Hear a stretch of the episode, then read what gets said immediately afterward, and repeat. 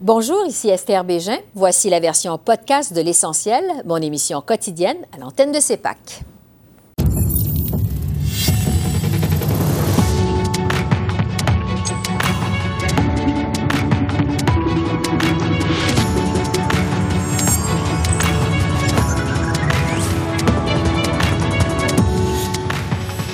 Ce soir, malgré le cap des 300 000 cas d'infection à la COVID franchis au pays, le gouvernement Trudeau refuse d'invoquer la loi sur les mesures d'urgence. Jusqu'à quel point les Canadiens sont fatigués de cette pandémie? Les députés nous parlent de leur expérience sur le terrain. Le Bloc québécois réclame des quotas de contenu francophone dans la nouvelle mouture de la loi sur la radiodiffusion canadienne. Et une incursion dans la Chine post-COVID en plein boom économique avec Jean-François Lépine, directeur des représentations du Québec en sol chinois. Bonsoir, Mesdames, Messieurs. Alors que le Canada a maintenant franchi le cap des 300 000 cas d'infection à la COVID, euh, le gouvernement Trudeau euh, et les autorités de la santé publique reviennent à la charge.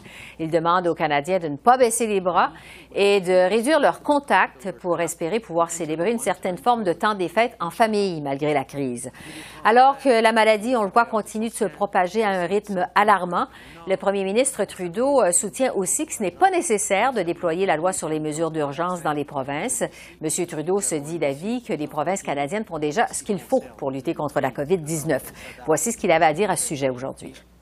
Je pense que cette idée euh, d'invoquer la loi sur les urgences euh, ou un, un, une, une, des directives agressives du fédéral, euh, on n'est pas rendu là et j'espère qu'on se rendra pas là. Je pense pas qu'on va se rendre là parce que ce que je vois des provinces, c'est qu'ils sont en train d'agir, ils sont en train euh, de, de, créer plus de restrictions. On sait euh, que euh, Noël sera pas un Noël comme les autres, ce sera pas comme Noël 2019, mais à quel point il y a des restrictions, à quel point il y a des limites sur ce que les gens peuvent, euh, faire, dépendra de la région dans laquelle ils se trouvent et dépendra aussi euh, de ce qu'on arrive à faire tous ensemble dans les semaines à venir. Il faut agir maintenant. Euh, la docteur Tam a souligné qu'on on pourrait faire face à 10 000 nouveaux cas par jour en, début du mois de décembre. Euh, c'est pas la direction dans laquelle on voudrait aller. Pendant ce temps, du côté de Québec, le bilan quotidien des nouveaux cas de COVID est passé sous la barre des 1000 aujourd'hui. C'était la première fois depuis deux semaines, avec 982 cas déclarés. Comme pour euh, Justin Trudeau, le premier ministre François Legault demande aux Québécois de faire des efforts et de réduire leurs contacts pour pouvoir espérer euh, célébrer le temps des fêtes euh, en famille. M. Legault euh, promet que les mesures sanitaires que son gouvernement compte mettre en place pour les fêtes de fin d'année seront dévoilées dans les prochains jours. Québec envisage notamment de prolonger le congé scolaire après le jour de l'an d'une à deux semaines pour offrir une quarantaine aux enfants avant de retourner à l'école. Le premier ministre Legault a voulu livrer un message d'espoir aux Québécois. On l'écoute. Quand on regarde la situation au Québec, euh, il y a des bonnes nouvelles. Euh, on voit que le nombre de nouveaux cas se stabilise. Il faut faire attention quand on regarde le nombre de cas, comme là, on a aujourd'hui des cas de dimanche, donc il y a moins de tests. Mais ça se stabilise, 1200, 1300 euh, cas par jour. Donc, on semble avoir atteint un nouveau plateau. C'est encourageant, donc il n'y a pas d'augmentation euh, exponentielle. La situation aussi reste sous contrôle euh, dans les hôpitaux. Donc, on est en bas euh, du 600 cas. Euh, c'est sous contrôle aussi dans les CHSLD, même si on a des cas, c'est important de le dire, il y a beaucoup moins de cas qu'au printemps, c'est le jour et la nuit. Je veux, dans les prochains jours, donc un mois à l'avance, euh, donner euh, la chance à ceux qui auront à préparer euh, la dinde, les tourtières, etc., de savoir combien ils vont pouvoir recevoir de personnes. Donc, au cours des prochains jours, on va dire ça aux Québécois. Le premier ministre Legault qui disait aussi en point de presse cet après-midi être bien conscient que les Québécois sont tannés euh, de la COVID et des consignes. Il avouait que lui-même, il est tanné. Euh, la fatigue de la COVID, ce sera justement le point de départ de notre discussion avec notre panel de députés aux communes, un panel euh, vraiment masculin encore aujourd'hui. Je vous les présente à l'instant. Pour les libéraux, Greg Fergus, pour les conservateurs, Pierre Paulus, pour le NPD, Alexandre Baudris et pour le Bloc, Luc Désilet. Bonsoir à vous quatre. Bonsoir. Bon, alors vous passez beaucoup de temps dans vos circonscriptions euh, respectives, vous rencontrez beaucoup vos électeurs, vous écoutez aussi leurs doléances de temps en temps. L'idée, c'est pas nécessairement d'avoir un panel qui est partisan, du moins pas au départ, mais plutôt de, prendre le pouls de vos électeurs euh, euh, dans vos circonscriptions par rapport à la COVID. Je vais commencer avec les libéraux. Greg Furcus, vous êtes bon député de Hull-Aylmer, c'est dans la région d'Outaouais. Qu'est-ce que vos électeurs vous disent par rapport à la COVID? Qu'est-ce que vous sentez de la part de vos électeurs? Je pense que mes électeurs sont probablement comme les électeurs à travers le Québec, le Canada. Ils sont fatigués, oui. Euh, ça fait sept mois qu'ils sont sous le confinement et surtout dans ma circonscription qui est composée des fonctionnaires fédéraux, euh, il y a des gens qui travaillent euh, très fort pour s'assurer qu'on peut avoir des programmes comme la PCU ou d'autres programmes de soutien. Ils travaillent de chez eux, ils s'occupent de leurs parents, ils s'occupent de leurs enfants et ils, se, ils travaillent à temps plein. Mm-hmm. Alors oui, il y a une certaine fatigue qui arrive, mais on sait que on n'est pas encore rendu euh, à la fin. Il faut continuer notre travail. Alors, même avec cette... Euh, ils sont un peu tannés, mais ils savent qu'ils doivent continuer le chemin. Oui. Euh, du côté des conservateurs, Pierre Paulus, vous êtes député de Charlebourg, euh, Haute-Saint-Charles, c'est dans la région de Québec, une région qui a été euh, bon, particulièrement touchée récemment.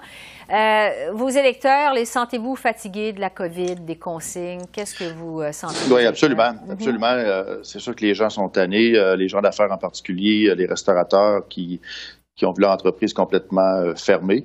Par contre, ce qui ce qui est important pour moi comme député fédéral, c'est de, faire les distinctions entre les décisions que la province doit prendre, mm-hmm. par exemple pour les écoles, les restaurants, et ce que le fédéral fait pour les programmes d'aide, par exemple. Donc ça, c'est un, un, facteur. J'ai eu des rencontres euh, avec plusieurs gens d'affaires euh, en vidéoconférence et en collaboration avec le, ministre qui est euh, Jonathan Julien, qui est député de Charlebourg au provincial. Donc on travaille ensemble pour parler à, nos, à notre monde, pour leur faire comprendre aussi, pour bien les orienter.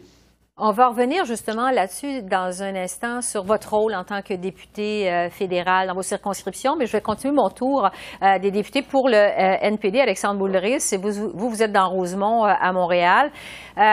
Sentez-vous aussi la fatigue chez vos électeurs? écoutez, Mme Bégin, je pense que vous allez avoir une espèce d'unanimité de la part des, quatre, des quatre invités que vous avez ici aujourd'hui. Mm-hmm. La situation est la même pour tout le monde. C'est-à-dire, à Montréal, puis dans Rosemont, Petite Patrie, les gens comprennent ce qu'il faut faire, ils sont disciplinés, ils sont de bonne foi, ils veulent bien agir. Mais on s'entend, là, il y a une lassitude après six, sept mois. En plus de ça, le mois de novembre, on va se le dire, il fait moins, moins de lumière, il y a moins d'activités sportives. Ça commence à être plus difficile pour tout le monde. Alors, on entend plein, plein de cas, que ce soit des voisins, que ce soit des parents d'élèves à l'école, euh, des gens qui, euh, qui trouvent que, que, ça va être long. Et euh, il y a une certaine appréhension des semaines puis des mois à venir aussi. Là. Les gens se disent comment qu'on va passer l'hiver. Oui, puis le, temps des fêtes aussi avec les familles. Du côté du bloc, Luc Desilets, vous êtes député de Rivière-des-Mille-Îles dans la région de Laval. Qu'est-ce que vous ressentez de la part de vos électeurs? Regardez, évidemment, c'est la même chose que mes, mes trois collègues. Les, les gens sont tannés, mais bon, Qu'est-ce qu'on peut faire de plus? Moi, je, trouve quand même qu'il y a une résilience assez extraordinaire de la part des Québécois mm-hmm. dans toute cette pandémie-là. Euh, il, y a une acceptation de l'inacceptable. Et ce qui est souvent très difficile pour les, citoyens, bon, euh, c'est ce qu'on entend quotidiennement, mes collègues diront probablement la même chose, c'est de concilier un peu les positions du fédéral, les programmes du, fédéral, avec les, les enlignements que le provincial donne et c'est de comprendre aussi où est-ce qu'on s'en va. C'est quelque chose de nouveau, évidemment. On n'a jamais vécu une bebelle du genre. Et c'est pas évident de, de, voir le gouvernement provincial, par moment, fédéral aussi, euh, tergiverser ou modifier sa position. Ça, c'est un élément qui est difficile au quotidien pour les gens. Bon. Mais je, je reviens, là, quand même, cette espèce de résilience-là, elle est là. Les gens acceptent l'inacceptable. Oui, ben, surtout qu'ils n'ont pas le choix d'accepter euh, cette situation. Monsieur Desilets, vous dites quand même qu'est-ce qu'on peut faire de plus, c'est pas euh, évident. Je vais me tourner vers euh, Greg Fergus des libéraux. J'imagine que chacun, vous avez vos histoires personnelles, vous rencontrez des, des, des, des, électeurs qui sont vraiment mal pris, qui en ont assez.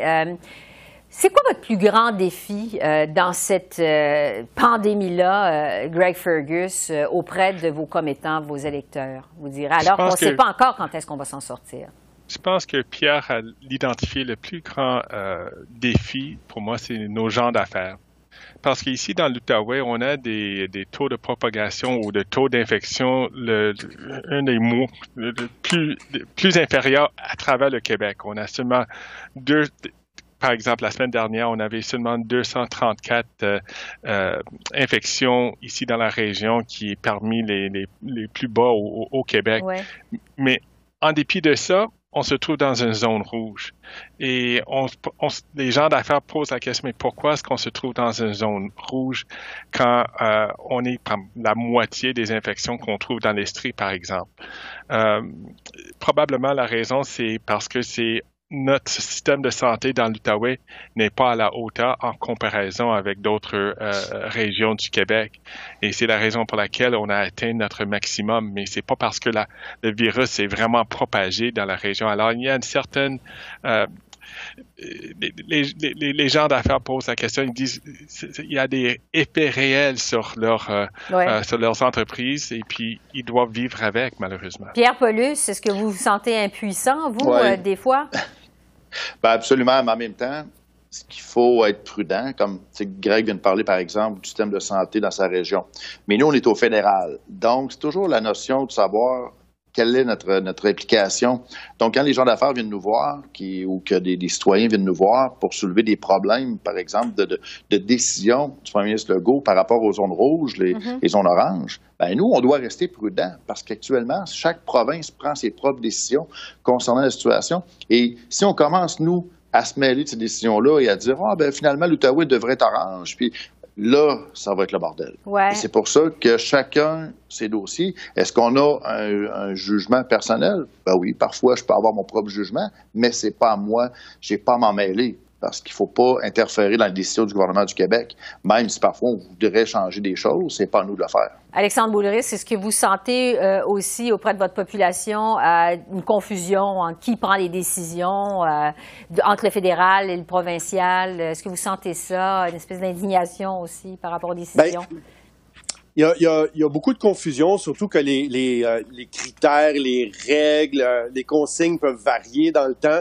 Euh, je vous dirais un peu comme mes collègues que oui, tout le Rosemont la petite patrie, c'est des PME, donc c'est beaucoup de, de, bars, de cafés, de restauration. C'est difficile pour eux autres, mais c'est aussi un secteur culturel qui est, qui, qui, qui est inexistant en ce moment. Là. Le mm. cinéma, salle de spectacle, ces gens-là, c'est extrêmement difficile pour eux. Mais je vous dirais que là où c'est le plus difficile, c'est euh, avoir des réponses de la part du gouvernement fédéral sur certains critères. On a remplacé la PCU par la prestation canadienne de relance économique.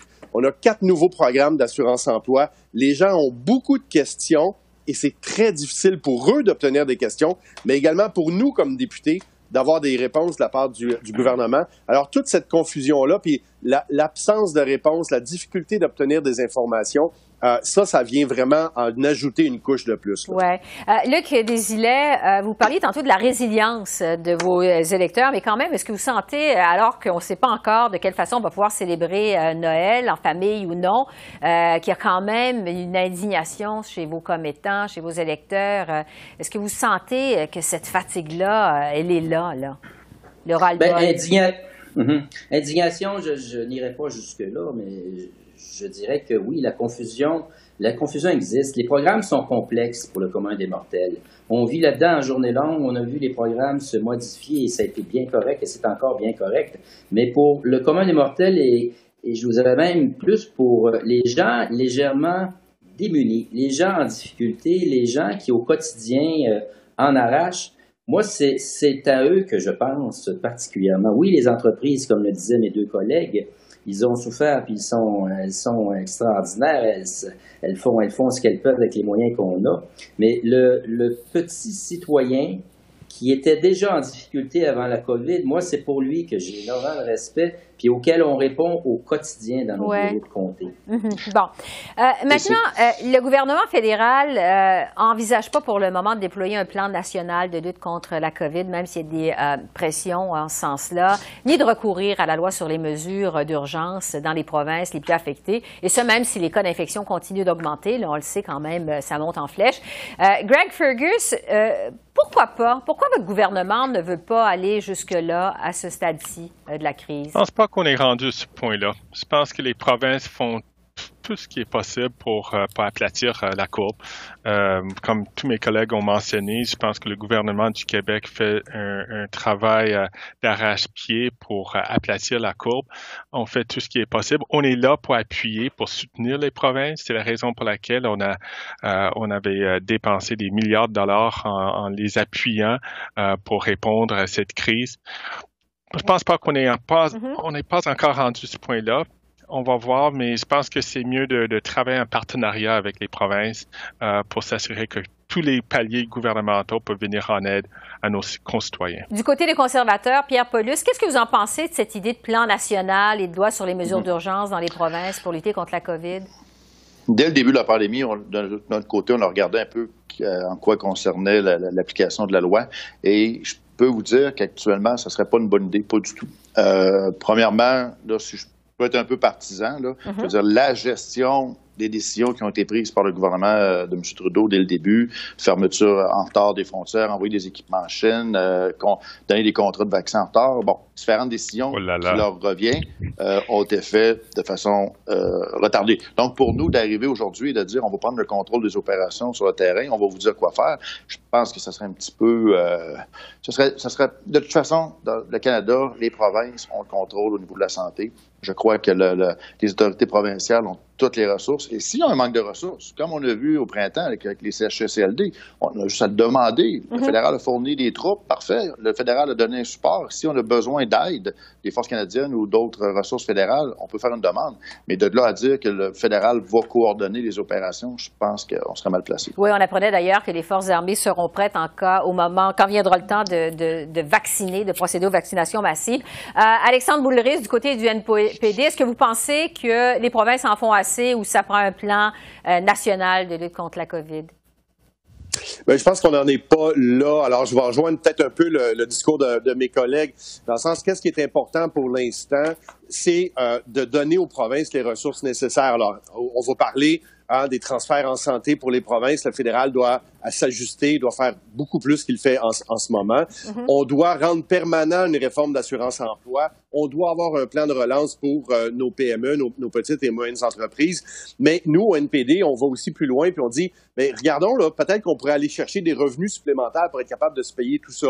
On est le seul parti qui met de l'avant un impôt sur les fortunes des ultra-riches et également un impôt euh, spécial sur les profits excessifs que certaines compagnies comme Amazon ont fait en plein milieu de cette crise, de cette pandémie-là. Euh, alors ça, c'est des, enjeux qu'on met de l'avant de notre côté comme, euh, comme Parti progressiste. Bon, au Bloc québécois, vous réclamez aussi, M. Desilets, plus d'argent pour le Québec, plus en fait des transferts en santé du gouvernement fédéral. Est-ce que la province aurait besoin d'aide sur le terrain? C'est quoi votre opinion là-dessus?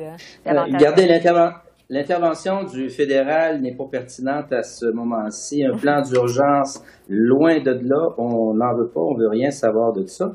On n'est pas rendu dans des sphères du genre. Euh, ce qu'on demande, puis euh, nous ne sommes pas les seuls, c'est de, de pouvoir tendre vers un 50% de transfert en santé comme nous avons déjà eu. Nous sommes en pleine pandémie, en pleine crise de santé, la pire crise jamais connue, et on est à peu près à 22% en transfert. On a déjà eu 50% Alors, c'est ça que ça prendrait dans un premier temps. On souhaite, on veut des transferts, mais on n'est pas du tout à une intervention du fédéral et on n'en veut pas. Les provinces savent ce qu'elles ont à faire. C'est notre champ de compétence, la santé. Alors, euh, dans un cas de crise comme ça, vous avez quand même été capable de nous montrer, vous pouvez mettre de côté un peu la partisanerie pendant quelques minutes euh, pour nous parler euh, de ce que vivent vos électeurs sur le terrain. Ça a été très intéressant. Greg Fergus, Pierre Paulus, Alexandre Boulris, Luc Desilets, merci beaucoup. merci. Merci. Bonne chance. Je vous en prie. Au revoir. Bye Un plaisir. Merci beaucoup. Le Bloc québécois s'inquiète des impacts du projet de loi visant à moderniser la loi sur la radiodiffusion au pays. Le chef du Bloc, Yves-François Blanchette, exige qu'Ottawa inclue un quota de contenu francophone dans la nouvelle mouture de la loi. Selon lui, euh, Ottawa met en danger la survie de l'industrie québécoise du divertissement en n'exigeant pas des grandes compagnies comme Netflix un minimum de contenu francophone. Voici Yves-François Blanchette. Le Bloc se range résolument du côté des créateurs, des comédiennes, des comédiens, des interprètes qui veulent le faire en français, quitte à ce que ce soit à l'encontre des producteurs. Et à moins d'un engagement à protéger la propriété canadienne et un pourcentage des investissements devant être faits en français, le Bloc va mener une lutte de tous les instants assez grave recul, une lutte qui sera longue s'il le faut. Parce que le dommage aux arts et aux artistes francophones du Québec et du Canada serait durable et peut-être irréparable. Le chef du Parti conservateur, Aaron O'Toole, lui, estime qu'Ottawa doit être beaucoup plus ferme face à la Chine. Les conservateurs ont profité d'une journée de l'opposition aujourd'hui pour présenter une motion au Parlement, une euh, motion qui demande au gouvernement canadien de fournir un plan pour contrer l'ingérence chinoise au Canada. La motion conservatrice, qui sera soumise au vote demain, exhorte aussi Ottawa à décider d'ici 30 jours d'interdire ou non au géant chinois Huawei de participer à l'élaboration d'un système 5G au pays. Aaron O'Toole estime que Huawei a réussi à établir sa domination en dérobant la technologie de la défunte société canadienne Nortel. Voici là-dessus Aaron O'Toole. Nous étions tous fiers de Nortel, un succès canadien, mais nous n'avons rien fait pour le protéger du cyberespionnage chinois. Si Huawei est un géant mondial aujourd'hui, c'est parce qu'ils ont espionné et volé la technologie de Nortel. Mais le Canada a préféré se fermer les yeux pour ne pas enfesser la Chine. Le temps des yeux fermés est fini. Il est temps de se tenir debout, dénoncer et répliquer au cyberespionnage chinois. Et puisqu'il est question de la Chine, on va maintenant euh, parler de la situation dans ce pays euh, qui figure en fait parmi les premiers à avoir repris le contrôle de l'épidémie de coronavirus. Ça s'est fait euh, au prix de mesures drastiques quand même. Mais les Canadiens, les Québécois ont recommencé à brasser des affaires en sol chinois. Et pour en discuter, je rejoins du côté de Shanghai Jean-François Lépine, qui est directeur des représentations du Québec en Chine. Bonjour Jean-François. Bonjour Esther. Bon, je vous demanderai pas d'abord de commenter euh, le litige qui oppose les conservateurs et les libéraux à Ottawa relativement à la Chine, compte tenu de votre rôle de diplomate. J'aimerais qu'on parle d'abord euh, de la situation de la COVID en Chine. On dit que la vie, en fait, en Chine est revenue pratiquement à la normale. Euh, bon, vous êtes sur place. Racontez-nous comment ça se passe. Que c'est le cas que, bon, les commerces sont rouverts, que l'économie roule à plein régime? Ben, d'abord, euh, un chiffre un peu révélateur. le troisième trimestre de cette année, l'économie chinoise a eu une croissance de 4,9% On pense à une moyenne annuelle, compte tenu qu'il y a eu une baisse de croissance au début de l'année d'à peu près 2% euh, L'économie ici va bien, même très bien, parce que il y a énormément de d'aides gouvernementales artificielles. par exemple, ici, il y a quelques jours, c'était le 11 novembre. Le 11 novembre, c'est la fête des célibataires. C'est la journée de l'année. C'est un peu comme le, Black Friday. C'est la journée de l'année où les, gens achètent, euh, consomment euh, de façon record. Ben, cette année, ça a été encore, c'est-à-dire les chiffres n'ont pas été aussi importants que l'an dernier, mais ça a été quand même un succès parce que en gros aussi, le gouvernement a demandé aux grandes compagnies de commerce en ligne, aux banques, de donner énormément de bons d'achat depuis des mois aux Chinois sous toutes sortes de formes. Alors, on a artificiellement stimulé la consommation. C'est comme ça pour le reste de l'économie. Donc ici, euh, alors que c'est d'ici qu'est parti le, fameux virus, alors qu'il y a eu une crise majeure en janvier, en fait en décembre et janvier, avant que on connaisse l'état de la situation dans le reste du monde. Eh bien, ici, le port du masque n'est pas du tout généralisé. Il n'y a pas de distanciation euh, systématique du tout. Les salles de spectacle sont ouvertes avec 75% de capacité maximale. Euh, les activités sont extrêmement normales. C'est sûr que chaque fois qu'il y a une éclosion ici en Chine, on assiste à vraiment une sorte de, de révolution. Là, il y a récemment dans une ville Qingdao, où on a un bureau. Mhm. Il y a eu 12 euh, cas. Euh, la ville au complet, 10 millions d'habitants ont été testés. On a arrêté le mal à sa source en l'espace de quelques jours. C'est comme ça qu'on fonctionne quand il y a une éclosion. Puis l'autre chose qui est importante aussi, c'est que le pays, lui, par contre, est presque fermée. Les frontières ne sont pas beaucoup ouvertes aux étrangers. Il faut des permissions spéciales pour venir en Chine. Alors, euh, et les contrôles aux douanes sont euh, aux aéroports, les aéroports qui sont ouverts aux vols internationaux sont, internationaux sont extrêmement stricts. Alors qu'ici au Canada, vous savez, on est en pleine progression euh, des cas de COVID. Évidemment, on se demande comment les Chinois, qui ont été les premiers, vous le disiez il y a un instant, frappés par le virus, ont réussi à s'en sortir quand même assez rapidement. Vous nous parlez de toutes sortes de mesures. Il y a eu, on le sait, des mesures qui sont très drastiques et qui ont été déployées par les autorités chinoises il y a eu énormément de tests. Vous parliez tout à l'heure, euh, bon, euh, quand euh, il y a une éclosion qui survient, vraiment, on ne lésine pas avec les moyens. Est-ce que ça a été ça, la clé du succès en Chine pour contrôler la COVID, le fait qu'on a été extrêmement sévère? Ben, d'abord, on ne peut pas parler d'un succès quand on sait que c'est ici qu'il y a eu l'éclosion, qu'il y a mhm. eu énormément de décès. On ne connaît pas les chiffres exacts dans les mois, surtout où l'attention du public et des médias euh, n'était pas du tout là. On ne savait pas que ce problème existait et quelle ampleur il avait dans la province du Roubaix. Maintenant, quand le gouvernement a décidé de rendre les choses beaucoup plus transparentes, quand on a vraiment reconnu qu'il y avait une pandémie, un problème extrêmement sérieux, là, oui, on a pris des mesures.